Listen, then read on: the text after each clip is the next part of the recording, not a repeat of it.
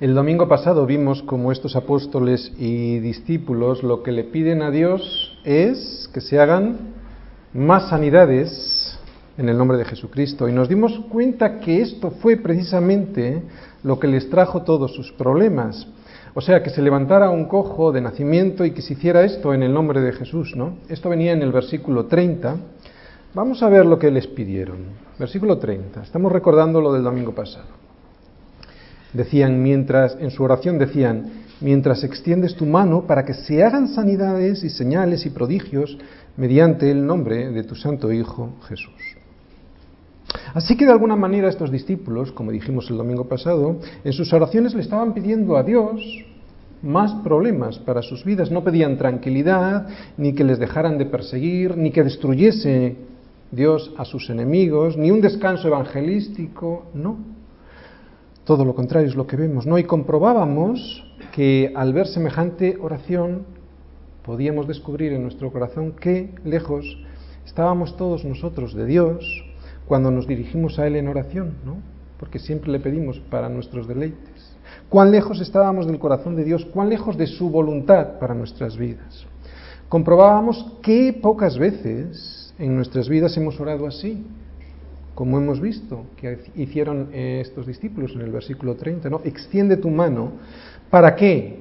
Para que no me persigan, no, extiende tu mano para, como estamos leyendo, se hagan sanidades y señales y prodigios, o sea, milagros de conversiones de la gente que tengo alrededor, ¿no? Gente que conozco. ¿Mediante quién? Mediante el nombre de tu Santo Hijo Jesús. Y descubríamos que el siguiente versículo, el que vamos a ver ahora, ahora os lo pongo, no era sino la consecuencia directa de una correcta disposición delante de Dios y por lo tanto, después de una correcta disposición, de hacer una correcta oración, una oración bien enfocada, como vimos el domingo pasado, ¿no?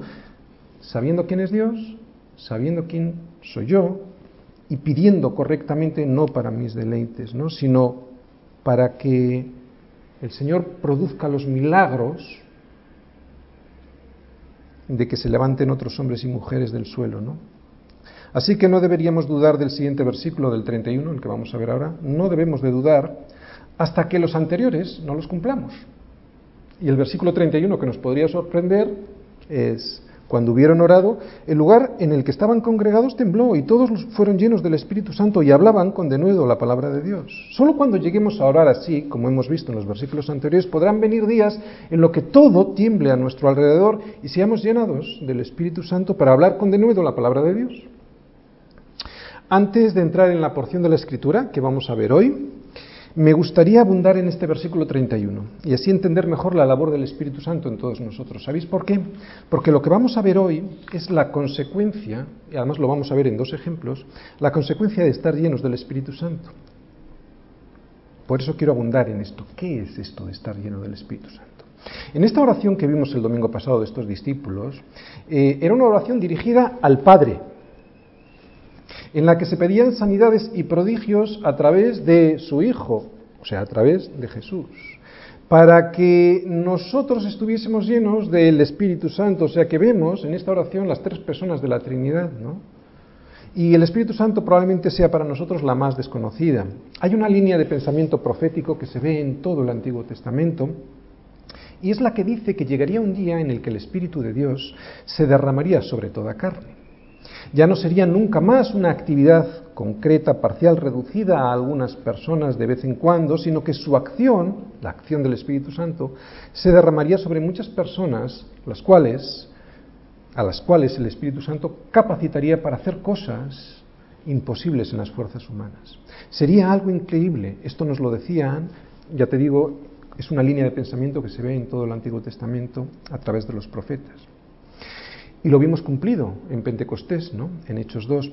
Pedro allí menciona al profeta Joel como una profecía ya cumplida, ¿verdad? Pero también lo vemos, eh, porque Dios lo dijo a través, por ejemplo, de Ezequiel, ¿no? Y les daré un corazón y un espíritu nuevo pondré dentro de ellos. Y quitaré el corazón de piedra de en medio de su carne y les daré un corazón de carne para que anden en mis ordenanzas y guarden mis decretos y los cumplan y me sean por pueblo y yo sea a ellos por Dios. Después de que los profetas anunciasen que esto iba a llegar, el Señor también, el Señor Jesús también nos lo prometió muchas veces en los pasajes, lo vemos, ¿no? Vamos a ver uno de ellos. Está en Juan 7, versículo 37. Vamos hasta Juan 7 y leemos. Dice el versículo 37, en el último y gran día de la fiesta, y quiero que recordéis esto porque esto parece que es anecdótico, pero tiene mucha importancia, ¿de acuerdo? Y vamos a abundar un poquito en ello.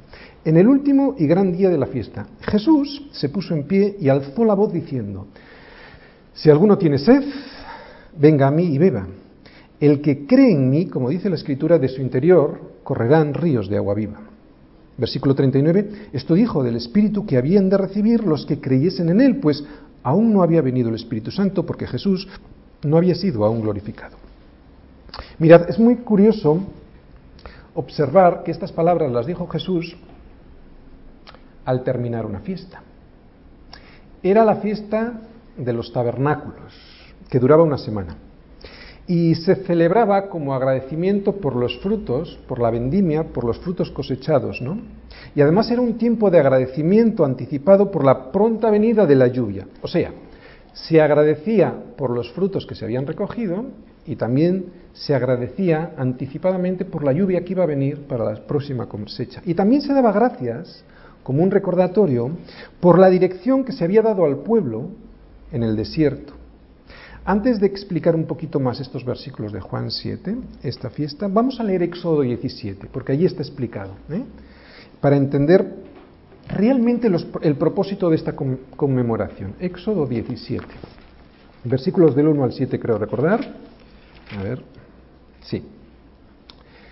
Fijaros, os, he dicho que eh, es la fiesta de los tabernáculos y se recordaban dos cosas, o mejor dicho, uno era agradecimiento por la cosecha y otro era como recordatorio de lo que había pasado en el desierto con el pueblo. ¿Qué había pasado que estaban recordando? Éxodo 17. Toda la congregación de los hijos de Israel partió del desierto de Sin por sus jornadas conforme al mandamiento del Señor y acamparon en Refidim y no había agua para que el pueblo bebiese. Y altercó el pueblo con Moisés y dijeron, danos agua para que bebamos. Y Moisés les dijo, ¿por qué altercáis conmigo? ¿Por qué tentáis al Señor? Así que el pueblo tuvo sed allí y murmuró contra Moisés y dijo, ¿por qué nos hiciste subir de Egipto para matarnos de sed a nosotros, a nuestros hijos y a nuestros ganados? Entonces clamó Moisés al Señor, diciendo, ¿qué haré con este pueblo? De aquí a un poco me apedrearán. Y el Señor dijo a Moisés, Pasa delante del pueblo y toma contigo de los ancianos de Israel, y toma también en tu mano tu vara con que golpeaste el río, y ve. He aquí que yo estaré delante de ti allí sobre la peña en Horeb, y golpearás la peña y saldrán de ella aguas, y beberá el pueblo. Y Moisés lo hizo así en presencia de los ancianos de Israel. Vamos a leer hasta ahí. Como os decía, ahora volvemos a Juan 7, ¿de acuerdo? Estaban en el gran y último día de la fiesta. Había celebración todos los días de esa semana festiva. Y los peregrinos que venían de fuera hasta Jerusalén eh, habitaban durante esa semana en unas tiendas que se ponían por las calles y encima de los tejados de las casas. ¿no? También había en esa fiesta una ceremonia que consistía en sacar agua con una jarra del estanque de Siloé y derramarla sobre un embudo que hacía que llegase ese agua hasta la base del altar como agradecimiento anticipado de la lluvia que iba a venir, como os he comentado antes. Esta ceremonia del derramamiento del agua tenía dos propósitos. Primero, conmemorar, recordar, hacer un memorial de lo que acabamos de leer en Éxodo. O sea, que el Señor había sido fiel y les había dado agua en la roca en Oreb. Y dos, y muy importante, era un anticipo, y esto los que le estaban escuchando allí lo sabían, porque está, a nosotros nos es más difícil entender estas palabras de Jesús porque no estamos en el ambiente judío y no, el último día de la fiesta es esta fiesta y estos judíos entendían perfectamente que se estaba celebrando el anticipo de lo que iba a venir. O sea, estaban esperando una abundancia espiritual de la era mesiánica. ¿De acuerdo? Entonces eran conscientes de esto cuando Jesús dice estas palabras. Y el Señor estaba enseñando en el templo de Jerusalén, probablemente en algún pórtico de aquellos, de aquellos pórticos que os enseñé del templo, o en el mismo patio de los gentiles, y dijo estas, estas palabras a personas que seguramente estaban entendiendo perfectamente el mensaje. Era como si les estuviese diciendo, ¿no os dais cuenta que el agua esa que habéis estado derramando en el altar me señala? ¿Que ese momento que estabais anhelando que llegase ya llegó? Y para mí y para ti, ¿qué me están diciendo estas palabras? Pues algo parecido. Están en el último y gran día de la fiesta. ¿Te imaginas tú después de una fiesta de siete días de beber y de comer? Puede decirte Jesús, ¿estás harto de comer y beber, de esperar en las cosas de este mundo? ¿Hay alguien que después, aquí, hay alguien que después de beber tantos días en esta fiesta, que no le sacia, todavía tiene sed? ¿Que después de ver lo que el mundo le ofrece, todavía está saciado? Pues dice Jesús, el que cree en mí, como dice la Escritura, de su interior correrán ríos de agua viva. Y Juan nos explica qué significan estos ríos de agua viva, que sería la llegada del Espíritu Santo, ¿no? Esto dijo del Espíritu que habían de recibir los que creyesen en Él, pues aún no había venido el Espíritu Santo porque Jesús no había sido aún glorificado. Y aquí están estos apóstoles y discípulos. Ahora volvemos a Hechos 4, ¿de acuerdo? Porque estábamos viendo que se había derramado el Espíritu Santo sobre ellos, ¿de acuerdo? Y estamos viendo estos discípulos que ya no tenían sed, sino que lo que tenían era un río en su interior que brotaba para poder salpicar a los demás. Podrían dar de este río a todos los demás, ¿Qué es lo que vamos a ver hoy, ¿de acuerdo? Por eso os he explicado esto con Juan 7 y lo que significa el Espíritu Santo como ríos de agua viva que saltan para salpicar a los demás. Y no solo eso, sino que ese mismo Espíritu Santo iba a producir en ellos que tuviesen un solo corazón, y es el primer versículo que vamos a ver hoy, y una sola alma para que nadie de entre los hermanos pasase necesidad. Vamos a leer el primer versículo que vamos a ver hoy. Dice la primera parte del versículo 32.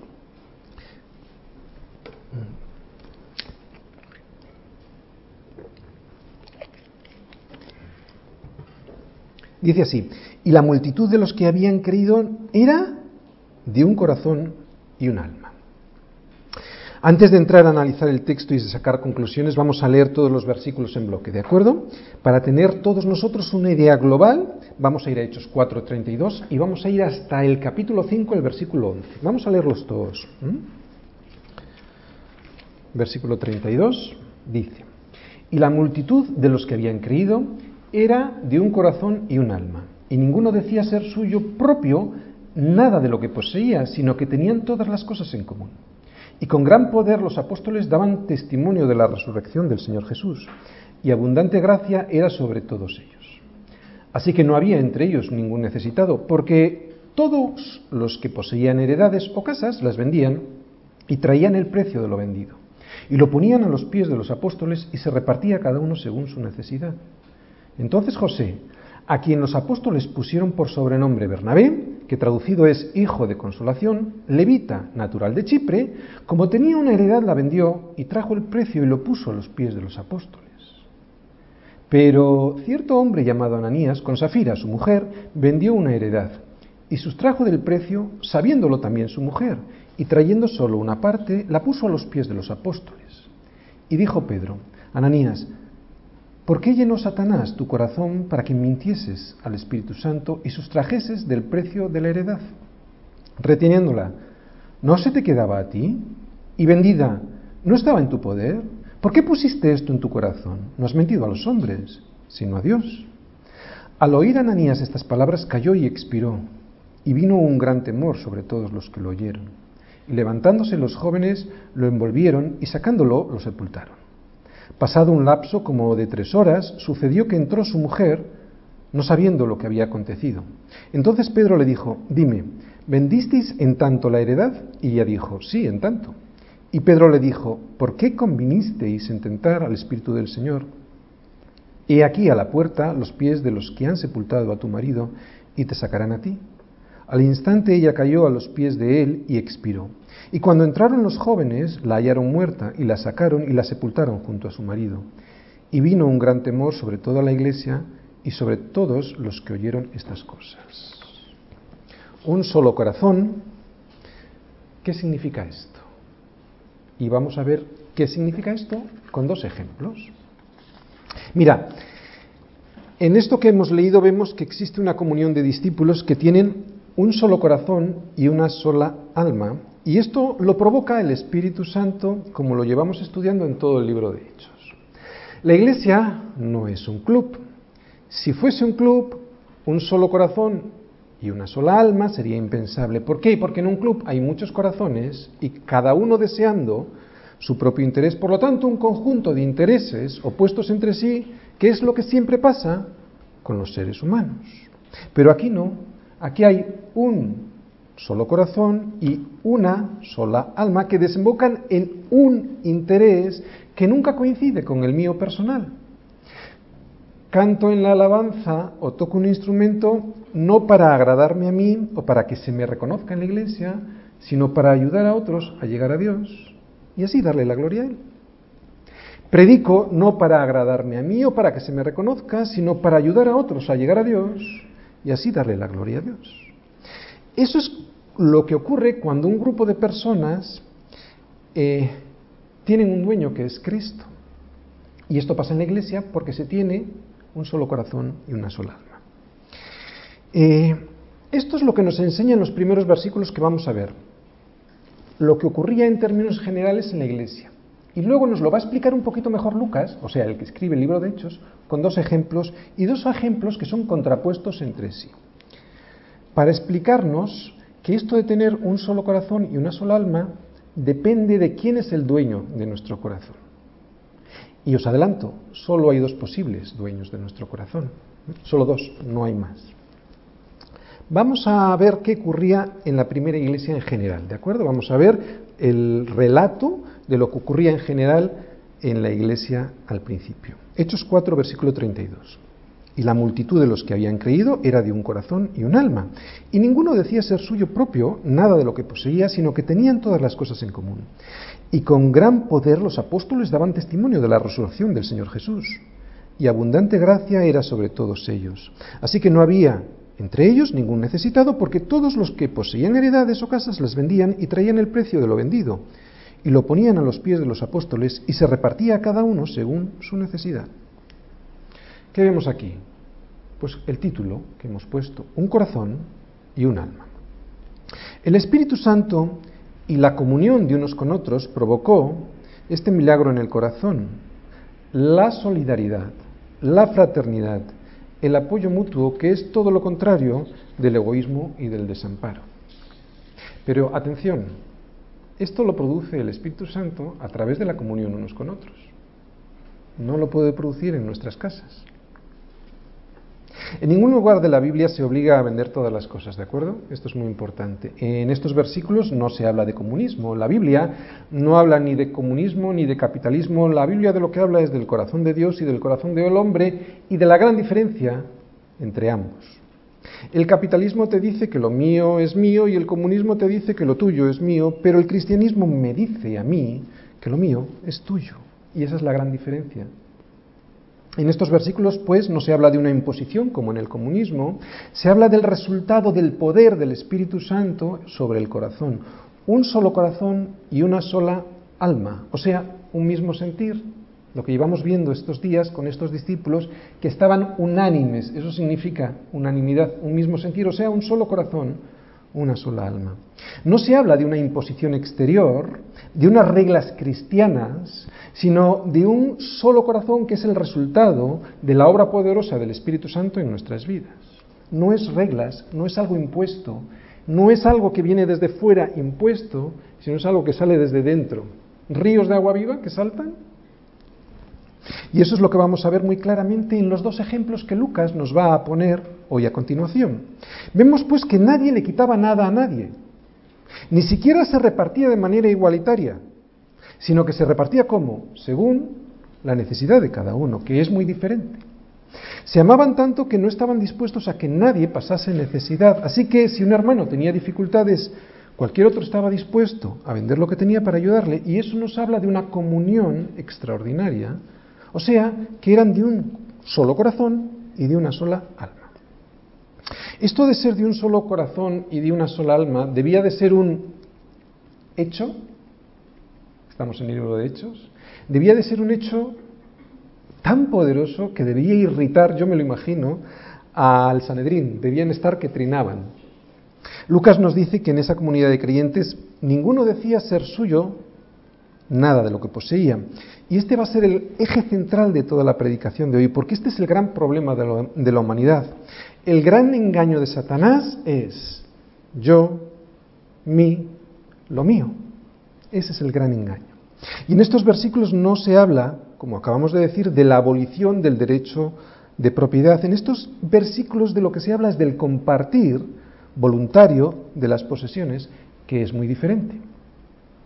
Lucas, después de describir el corazón y el alma de estos apóstoles y discípulos, diciéndonos que eran uno, después de describir la generosidad que tenían los discípulos unos con otros, nos va a proporcionar dos ejemplos. El primer ejemplo es Bernabé, que entendió el problema que había en la iglesia y que al estar lleno del Espíritu Santo no se dejó engañar por el enemigo, tenía un corazón lleno del Espíritu Santo, por eso no tenía lugar para Satanás. El otro ejemplo es Ananías y Zafira. Ellos también entendieron el problema que había en la iglesia. Es muy importante. Por eso vendieron la propiedad. Pero su corazón no estaba lleno de lo que tenía que estar lleno. Por eso, al estar vacío del Espíritu Santo, Satanás pudo llenarlo con otras cosas. Los tres entendieron el problema. ¿De acuerdo? Pero los resultados fueron diferentes. Por eso la Biblia nos enseña que el problema del hombre no es un problema de enseñanza, de estudios, de formación, sino que nuestro problema es un problema de corazón. Eso es lo que nos enseña la Biblia y lo que nos enseña también la historia de la humanidad, ¿no? Exactamente lo mismo, que el problema del hombre nunca ha consistido en el conocimiento o la falta de conocimiento, sino el problema está en el corazón. En un corazón entregado a sí mismo, y no a Cristo, entregado a Cristo significa entregado a la justicia, que es Cristo, entregado a los demás. Mirad, si el problema del hombre hubiese consistido en el conocimiento, ahora estaríamos inmensamente mejor que hace 500 años, o que 100 años, o que 50, porque tenemos más conocimiento. Y eso no es así. Así que aquí está la prueba que nuestro problema no es un problema de conocimiento, estoy hablando de conocimiento humano, ¿vale? En nuestra sabiduría, no estoy hablando del conocimiento de Dios, sino que nuestro problema es un problema de corazón.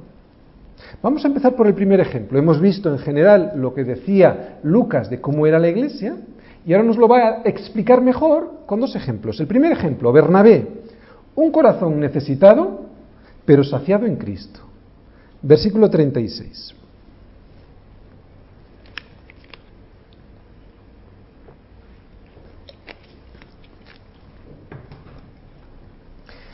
Entonces José, a quien los apóstoles pusieron por sobrenombre Bernabé, que traducido es hijo de consolación, levita natural de Chipre, como tenía una heredad, la vendió y trajo el precio y lo puso a los pies de los apóstoles.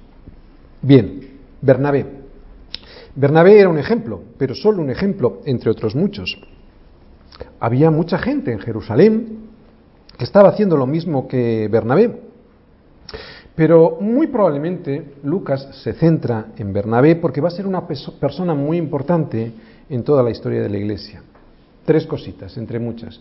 Defendió a Pablo frente a los primeros cristianos, porque los primeros cristianos temían a Pablo, ¿os acordáis? Porque pensaban que era un espía, porque había sido perseguidor de la iglesia. Bernabé también fue enviado por la iglesia a exhortar a los creyentes en la primera iglesia gentil de la que se tiene conocimiento, que era la iglesia de Antioquía. Y Bernabé también fue uno de los dos primeros misioneros, junto a Pablo. Pablo y Bernabé fueron los primeros misioneros.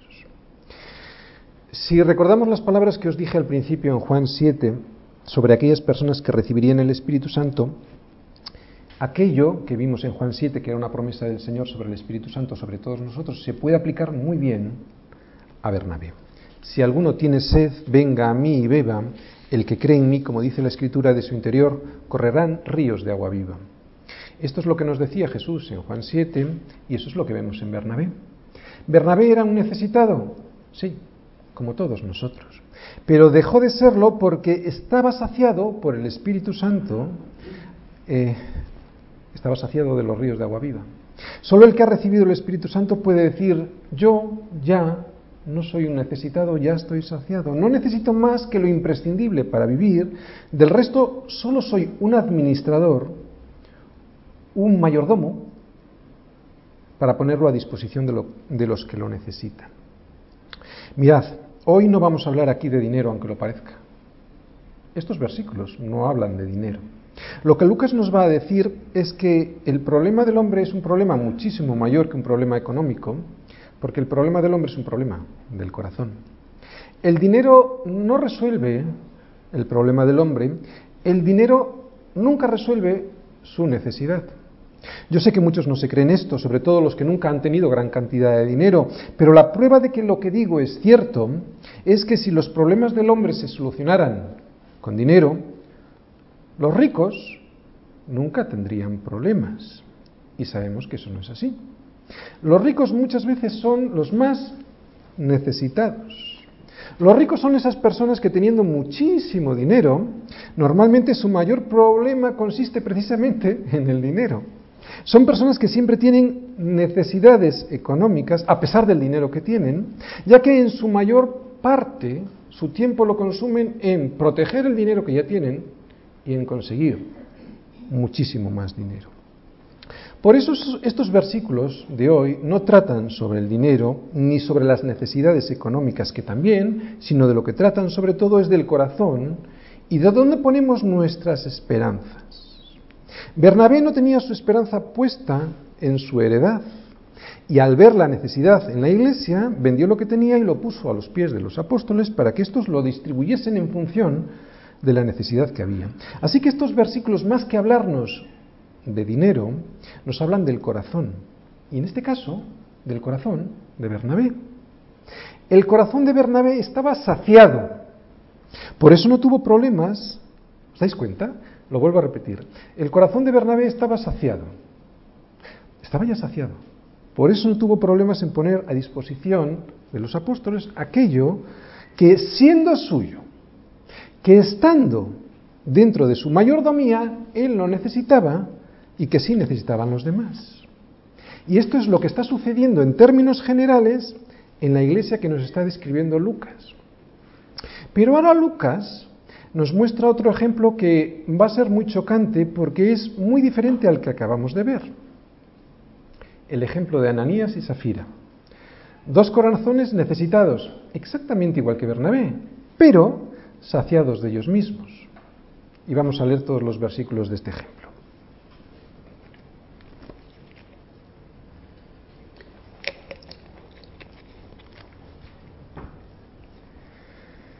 Versículo 1. Pero cierto hombre llamado Ananías, con Safira su mujer, vendió una heredad y sustrajo del precio, sabiéndolo también su mujer, y trayendo solo una parte, la puso a los pies de los apóstoles. Y dijo Pedro, Ananías, porque llenó Satanás tu corazón para que mintieses al Espíritu Santo y sustrajeses del precio de la heredad, reteniéndola, ¿no se te quedaba a ti? Y vendida, ¿no estaba en tu poder? ¿Por qué pusiste esto en tu corazón? No has mentido a los hombres, sino a Dios. Al oír Ananías estas palabras, cayó y expiró. Y vino un gran temor sobre todos los que lo oyeron. Y levantándose los jóvenes, lo envolvieron y sacándolo, lo sepultaron. Pasado un lapso como de tres horas, sucedió que entró su mujer, no sabiendo lo que había acontecido. Entonces Pedro le dijo, dime, ¿vendisteis en tanto la heredad? Y ella dijo, sí, en tanto. Y Pedro le dijo, ¿por qué convinisteis en tentar al Espíritu del Señor? He aquí a la puerta los pies de los que han sepultado a tu marido y te sacarán a ti. Al instante ella cayó a los pies de él y expiró. Y cuando entraron los jóvenes la hallaron muerta y la sacaron y la sepultaron junto a su marido. Y vino gran temor sobre toda la iglesia y sobre todos los que oyeron estas cosas. Bien, ellos, este matrimonio, al igual que Bernabé, también estaban necesitados de Cristo, pero a diferencia de Bernabé, siguieron necesitados porque no se habían saciado de él. Por eso, al no estar saciados, siguen necesitados. ¿Necesitados de qué? Tú me puedes preguntar. Bueno, te voy a adelantar un poquito el tema. Necesitados de aparentar, de aparentar de lo, de aparentar lo que no son, de ser reconocidos por la Iglesia. Antes de entrar en profundidad en estos versículos, como siempre lo hacemos en la Iglesia, verso a verso, quiero deciros tres cosas, ¿de acuerdo? Tres cosas generales. Primera, estas cosas que sucedían al inicio de la Iglesia y que hoy no vemos que suceden en la Iglesia, pudiera ser porque al inicio Dios quería dejar muy clara la doctrina y la enseñanza que Él quiere para su Iglesia y mostrarnos que o estamos gobernados por el Espíritu Santo o lo estamos por Satanás. Y que una vez escrito esto en la palabra, la misericordia de Dios sobre nuestras vidas hace que esto ya no suceda en el día de hoy. ¿Te imaginas si esto sucediese hoy así en la iglesia? Después de la alabanza, no hubiese quedado nadie hoy en pie aquí, muy probablemente, ¿no? Después de haber cantado, la única razón de mi adoración eres tú, yo creo que hubiéramos empezado a caer cada uno de nosotros, ¿no? ¿Quién de nosotros podría estar en pie? Nadie estaría ahora escuchándome, entre otras cosas porque yo mismo hubiera caído fulminado. Así que has de saber que Dios no ha relajado su autoridad ni su santidad Dios sigue siendo el mismo, aunque no veamos estas cosas que, ocurría, que ocurrían en la primera iglesia. Lo único que ha pasado es que Dios ha ampliado, ha extendido su misericordia. ¿De acuerdo? Por lo tanto, primera cosita que quería dejar en claro. Muy probablemente esto sucedía al principio para que quedaran bien claras las bases y quedaran explicitadas en la escritura. Dios sigue siendo el mismo. Otra cosa es que haya extendido su misericordia. ¿De acuerdo? Segunda cosa que quiero decir. Pedro no es el que decide la muerte de Ananías y Safira. La decisión es de Dios. El juez es Dios. El juicio corresponde solo a Dios. Pedro lo único que hace es predecir la muerte. Pedro, pues, lo que tiene es un don de discernimiento espiritual, un don de ciencia que se llama, para saber lo que va a pasar. ¿De acuerdo? Y tercera cosita que quería decir antes de entrar versículo a versículo es que no sabemos si Ananías y Safira están o no en el infierno. No tienen necesariamente por qué estar allí. Yo creo que es una enseñanza que Dios quiere dar a su pueblo, una enseñanza en la que ahora, como os digo, vamos a entrar, y creo que Dios usó este juicio tan severo para enseñarnos más de su carácter y más de Él y de su santidad, y que lo tuviéramos nosotros muy claro. Muchas veces estos juicios de Dios son pura misericordia, ¿de acuerdo? Para llevarse a alguien al cielo antes de que las cosas se estropeen más y no haya solución. Pero os vuelvo a repetir, esto concretamente es una opinión mía, ¿vale? La Biblia es un libro del que te puedes fiar. Eh, no encontrarás nada en ello, en, en la Biblia, que intente engatusarte o acaramelarte. Todo lo contrario. Dice cosas que ningún libro dice. Ningún hombre escribiría cosas como las que acabamos de leer, ¿no? Y pretender con ello convencerte, ¿no? ¿Tú imaginas? Intentar convencer a alguien que entre a la iglesia con esto. No, ¿verdad?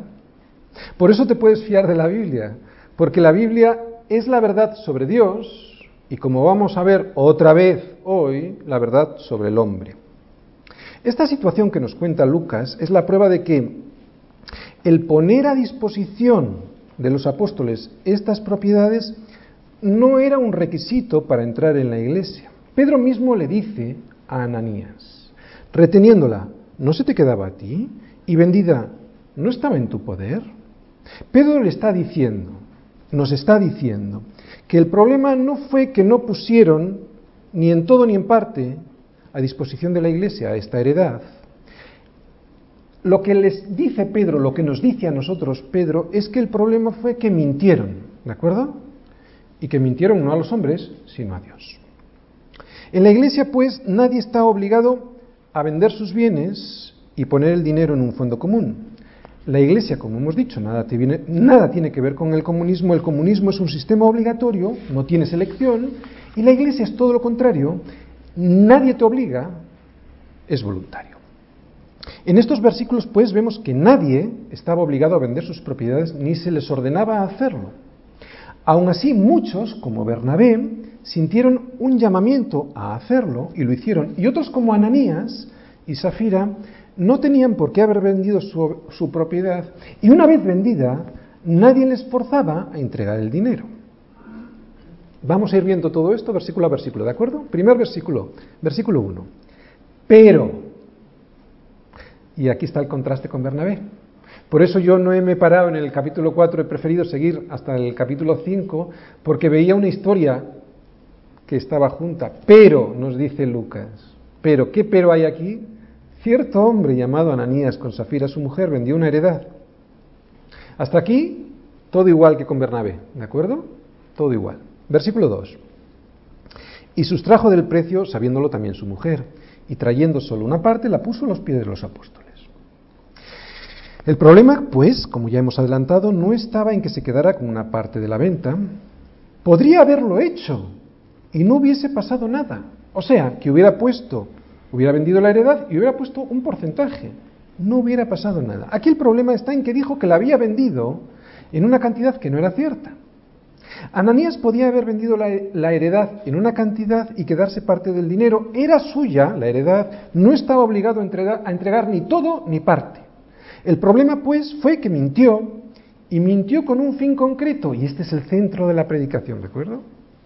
Mintió para aparentar lo que no era, para aparentar una piedad que no tenía y esto es lo que yo creo que hoy nos está intentando enseñar el Señor con estos versículos. Para recibir de la Iglesia el honor y la honra y el agradecimiento de quien lo entrega todo. Versículo 3 y 4. Y dijo Pedro, Ananías, ¿por qué llenó Satanás tu corazón para que mintieses al Espíritu Santo y sustrajeses del precio la heredad, reteniéndola? ¿No se te quedaba a ti? Y vendida, ¿no estaba en tu poder? ¿Por qué pusiste esto en tu corazón? no has mentido a los hombres, sino a Dios. Vemos pues otra vez que el pecado de este matrimonio no fue quedarse con un dinero que ya era suyo, nadie se puede autorrobar. El pecado fue mentirle al Espíritu Santo. ¿Y a quién puede mentir alguien? Solo se puede mentir a otra persona, ¿verdad? Tú no le puedes mentir a una cosa, ni le puedes mentir a una fuerza.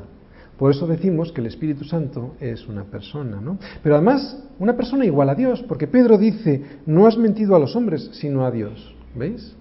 ¿Cómo lo está equiparando? Seguimos versículos 5 y 6.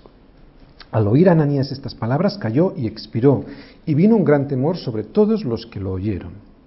Y levantándose los jóvenes lo envolvieron y sacándolo lo sepultaron. Bien. Mirad, como hemos dicho antes, no era un juicio de Pedro, era un juicio de Dios. Por eso yo pienso que muy probablemente el primer sorprendido fue Pedro. Y el primero en caer en gran temor fue Pedro. Como ya hemos dicho, Pedro no es el que está emitiendo el juicio, Pedro solo está exponiendo a la luz el pecado. Versículos 7, 8 y 9. Pasado un lapso como de tres horas, sucedió que entró su mujer no sabiendo lo que había acontecido. Entonces Pedro le dijo, dime, ¿vendisteis en tanto la heredad? Y ella dijo, sí, en tanto. Y Pedro le dijo, ¿por qué convinisteis en tentar al Espíritu del Señor? Y aquí a la puerta los pies de los que han sepultado a tu marido y te sacarán a ti. Otra vez Pedro está sacando a la luz el pecado, en este caso el pecado de Safira. No emite juicio, simplemente le dice que miente y que además lo hace en Sinfoneo es la palabra en griego de convinisteis. Es de donde viene nuestra palabra sinfonía. O sea, cuando se hace algo de acuerdo, ¿no? En un acuerdo previo. Eh, y Pedro le dice que este pecado no surgió de la improvisación, sino del acuerdo previo, del sinfoneo, de la sinfonía convinisteis. Versículos 10 y 11. Al instante ella cayó a los pies de él y expiró, y cuando entraron los jóvenes la hallaron muerta y la sacaron y la sepultaron junto a su marido. Y vino gran temor sobre toda la iglesia y sobre todos los que oyeron estas cosas. Bernabé y Ananías y Safira. Los tres son miembros de la iglesia, los tres, como todos los seres humanos, son personas necesitadas.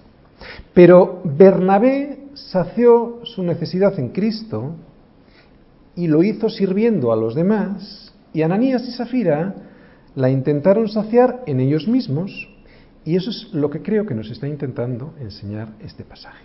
Uno, Bernabé, lleno del Espíritu Santo, y eso hizo que sirviera a la iglesia sin esperar nada a cambio.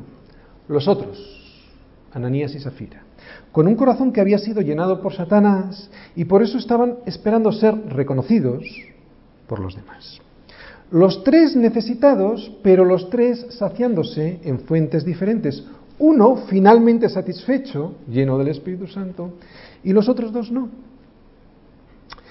Vamos a ponerlo a nuestras vidas, un ejemplo práctico. ¿Cómo podría saber yo, hoy, aquí, ahora mismo, si soy un necesitado que me he saciado en Cristo o soy un necesitado que me estoy saciando a mí mismo? Pues podría ser la siguiente pregunta. ¿Con qué disposición he venido a la iglesia? ¿He venido para ser saciado del agua de vida que es Cristo o para saciar mi necesidad de aparentar, mi necesidad de ser visto por los demás como un cristiano piadoso? Eso sería una forma de preguntarnos, ¿no? En la misma línea que estamos viendo de Ananías y Zafira.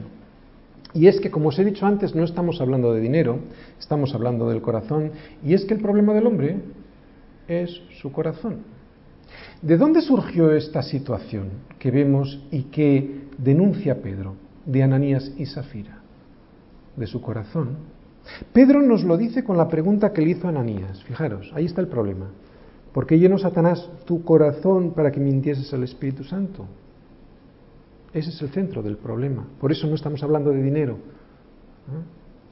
La Biblia nos dice que solo hay dos situaciones posibles en nuestra vida, dos y nada más. O sea, que nuestro corazón esté siendo llenado por el Espíritu Santo o que esté llenando, siendo llenado por Satanás. Ser llenos del Espíritu Santo es la bendición de tener en tu interior los ríos de agua viva que salten para vida eterna y sin embargo ser llenos por Satanás es recibir lo que este mundo nos quiere dar. Satanás siempre nos intentará llenar nuestro corazón con cosas que son mentira para que caigamos y así engañándonos lleguemos a nuestra destrucción. Yo os voy a poner ejemplos, ya veréis cómo os vais a dar cuenta de que esto es así. Satanás, en este caso, es el que llena, pero yo soy quien le dejo llenar. Por lo tanto, yo soy el que peco.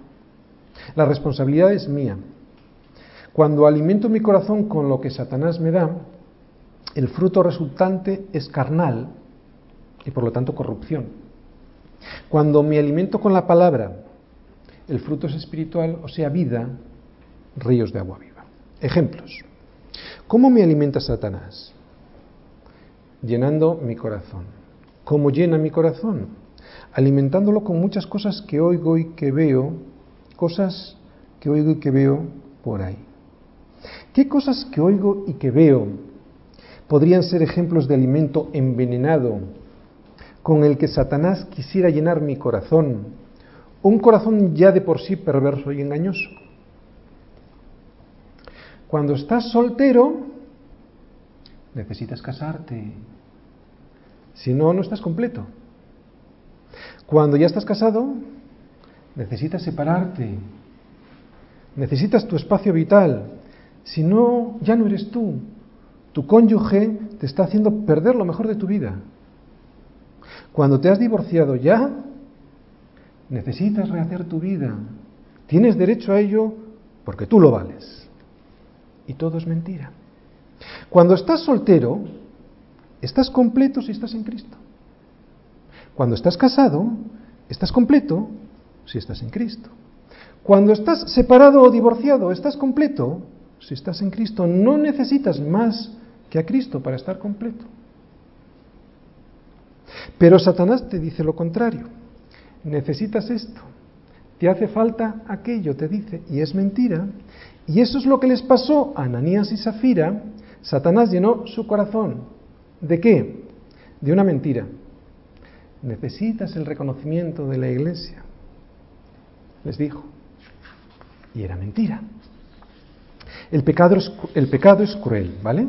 Te lleva a la muerte. ¿Cuál es la paga del pecado? Muerte. Romanos 6, 23. Pero tiene muchos más efectos. ¿eh? Hay otro del que yo os quiero hablar y que veo en estos versículos, y es que te ciega, no ves. Es interesante ver a Zafira y a los demás en la iglesia. Todos ya sabían lo que había en el corazón de Safira, todos menos ella. Cuando después de tres horas llega Zafira a donde estaba Pedro, vemos que ella es la última en enterarse de que se estaba engañando a ella misma, porque a los demás ya no les estaba engañando. El pecado tiene este otro efecto, que te ciega, y no ves lo que los demás en la iglesia sí están viendo. ¡Qué vergüenza! Cuando pienso en esto, me muero de vergüenza porque lo que yo veo que les está pasando a otros, sé que me puede estar pasando a mí. O sea, que los demás vean mi pecado y que el último en darme cuenta sea yo, como le pasó a Safira. Pero esto bien enfocado, en el fondo, me ayuda. Por ejemplo, me ayuda a ser más misericordioso. Por eso a veces uno aguanta tantos porque es que, que no son más que justificaciones de situaciones injustificables en la vida de las personas. Soy misericordioso porque yo recibí también misericordia y eso se aprende en la iglesia, no en tu casa. Por eso la iglesia, o sea, la comunión unos con otros, es imprescindible para nuestro desarrollo cristiano. Bien, pero una cosa, aunque yo pueda recibir misericordia de mis hermanos dentro de mi ceguera, yo debo estar lleno del Espíritu Santo para que esta situación no se dé, ¿no? Para que esta situación de autoengaño que vemos en Ananías y Zafira no se dé en mi vida. Y si es que llega a esta situación de autoengaño, cuando un líder, cuando un pastor, cuando un hermano que está lleno del Espíritu Santo, y esto se ve, me diga que hay algo que está mal en mi vida, he de saber que muy probablemente tengan razón.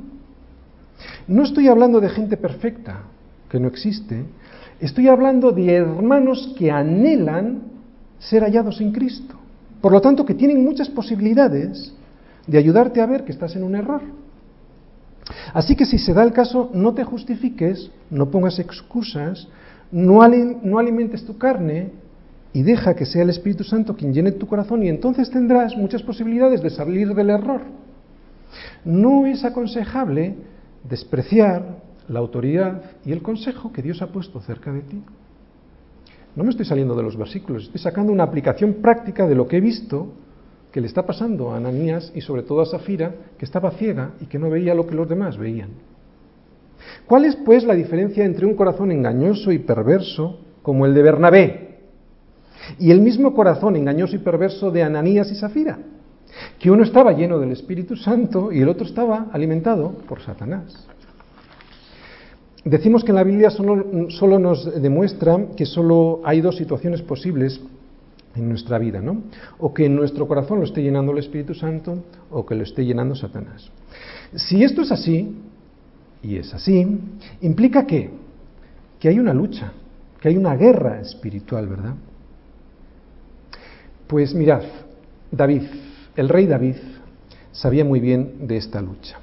Y sabía muy bien que esta lucha se libraba en su corazón. Estamos hablando del corazón, ¿vale? Por eso cuando Natán le dijo, le revela el estado en el que estaba su alma debido al pecado con Betsabé, él, David, clama al único que le puede librar, a Dios.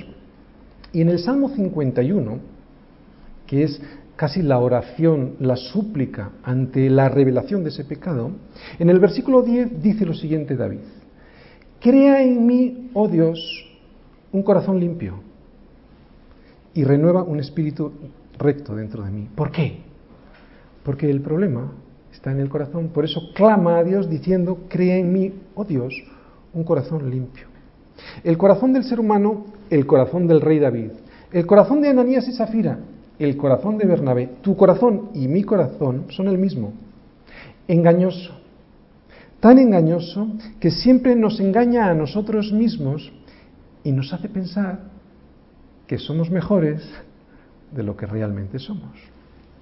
Ananías y Zafira seguramente se dijeron a sí mismos, sin ser, conscientes del engaño, pero porque habían cauterizado su conciencia, por eso son responsables, dijeron algo parecido.